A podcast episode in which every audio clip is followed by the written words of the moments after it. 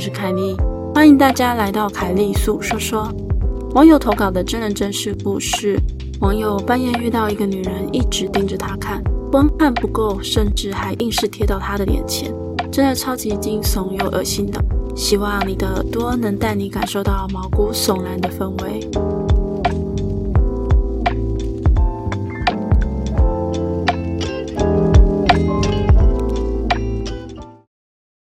本身可以感应，醒着的时候我看不到什么东西，入睡闭眼时可以看到一些影像，但这些事情是在我当导游的时候才知道。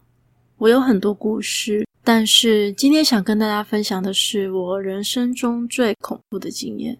那年冬天非常的冷，气温十一度左右的冬天，因为我的工作关系，我有一个礼拜都要在桃园上班。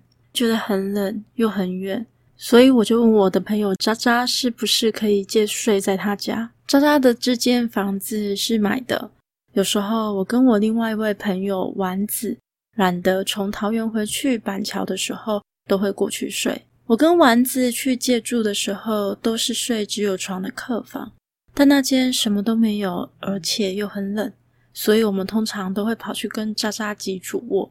而这次去借住只有我一个人而已，借住的期间都没有发生什么事情，直到最后一天，渣渣有事回台北的家，而另外一位同事阿 B 下班也回来睡这里，但是阿 B 一回到渣渣家就直接跑去主卧打电动，后来就睡着了。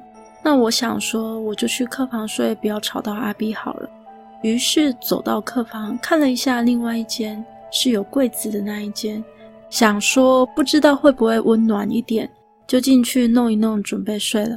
当时是十一点左右，我侧睡，闭上眼睛，培养了一下睡意之后，躺着放空，看了一下时间，大概过了十分钟左右，又闭上眼睛，继续培养睡意。耳朵呢，则是一直环绕着阿 B 的交响乐，因为我们门都没关，所以听得到他从主卧出来的音乐声。就这样，不知道过了多久，我想大概又是十分钟吧。时间慢慢的过，我感觉要昏睡过去的时候，突然间空气像是直接降到零下一样，那种冷到骨子里的感觉，整个身体连动也不能动，只是要我的脑袋可以思考。就在我正疑惑发生了什么事情的时候，跟拍电影似的一样，我闭着眼，一片黑暗。但突然，在我脑海中出现了一个画面，我看到一个长头发、穿着白衣服女生的背影，她从楼梯间慢慢的走着，走着，走到楼上，到了一个门口，就突然转向。我从侧面看不到她的五官，她的头发跟贞子一样遮住了。突然画面一转，我正在客厅，看到那个女生穿门而入，她在客厅停了一下。接着，他慢慢的走到厕所门前，停了下来。他先转头看向右边主卧，也就是阿斌睡的那一间。我心里想着，走过去，走过去，不要过来。但他默默转向左边，看着我这间走了进来。我看到他走到我床边停下，转向低头注视着我。这时候，画面停留在房间门口看进来的方向。我感到非常的冷。心里想着：“天啊，阿 B，赶快起床来救我！”但阿 B 依然睡得很香，在打呼着。过了三四分钟左右，那种冷的感觉以及画面突然消失了。我心里松了一口气，想说应该没事了吧，于是放松了下来。我还搞不清楚这是怎么一回事，到底为什么我闭上眼睛却还能看到整个过程？就在我思考这一切到底是真的还是假的的时候，那种寒冷的感觉又突然来了，突然间我鸡皮疙瘩爬起来，我感受到我大腿旁的床垫陷了下去，有什么东西上了床，画面又出现了，我看见他双脚跪在床上，一样低头注视着我。大概又过了五分钟之后，那种冷的感觉褪去了，而且画面也消失了，我依然听到阿 B 在打呼着。我非常的羡慕，心里想着这到底是怎么样？这次应该走了吧，可以好好睡觉了吧？有够冷就算了，还要吓人，而且我还不能动。但是万万没想到，居然还有第三次。这一次，我感受到非常大的压迫感。画面一出现，我整个脑袋一片空白，我完全傻了。这一次，他一样还是跪在床上，我都已经侧躺看墙壁了。虽然我跟墙壁之间还有一点距离，但是他真的很厉害，不是我在吹牛。他跪着，身体往前倾，弯下腰，上半身转向我，把头塞在我跟墙壁之间的小空间里。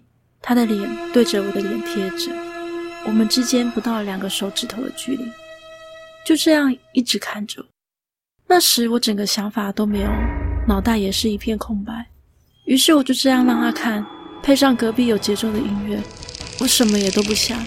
不知道过了多久，画面不见了。我整个人也轻松了起来，但画面隐约看到他进了柜子。通常有状况，我都会起来查看到底是怎么一回事。但这次我怂了，我一直在思考着，刚刚根本没离开过。他一直在试探着我是不是知道他的存在。我赶快睡觉，假装没事。谁知道等等又会发生什么事呢？这期间我连动都不敢动。就这样，这个晚上过去了。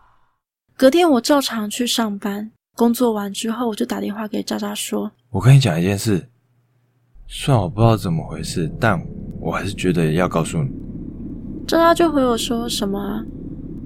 你家有鬼。我把昨天晚上发生的事情都跟渣渣说了。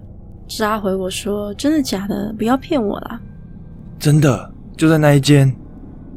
于是他问了所有有睡过那一间房间的人，至少问了十个人吧。大家都说没怎么样啊。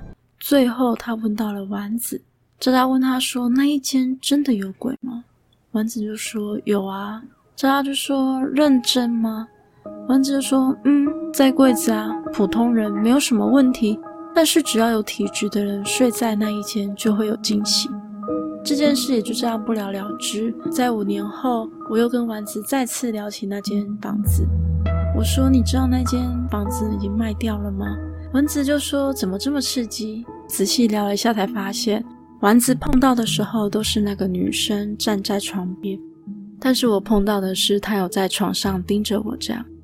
后来我猜测，那一间可能是间凶宅，但是被隐瞒了。然后那个柜子虽然是新买的，但也有可能是旧翻新，所以不知道是因为房子的关系呢，还是是因为那个柜子的关系。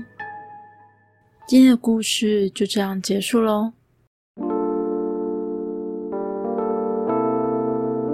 今天的节目就到这里喽，欢迎在 First Story 的留言区留言给我，也可以到 YouTube 或是 FB 粉专找我。下次你想听听什么故事呢？我们下次见喽。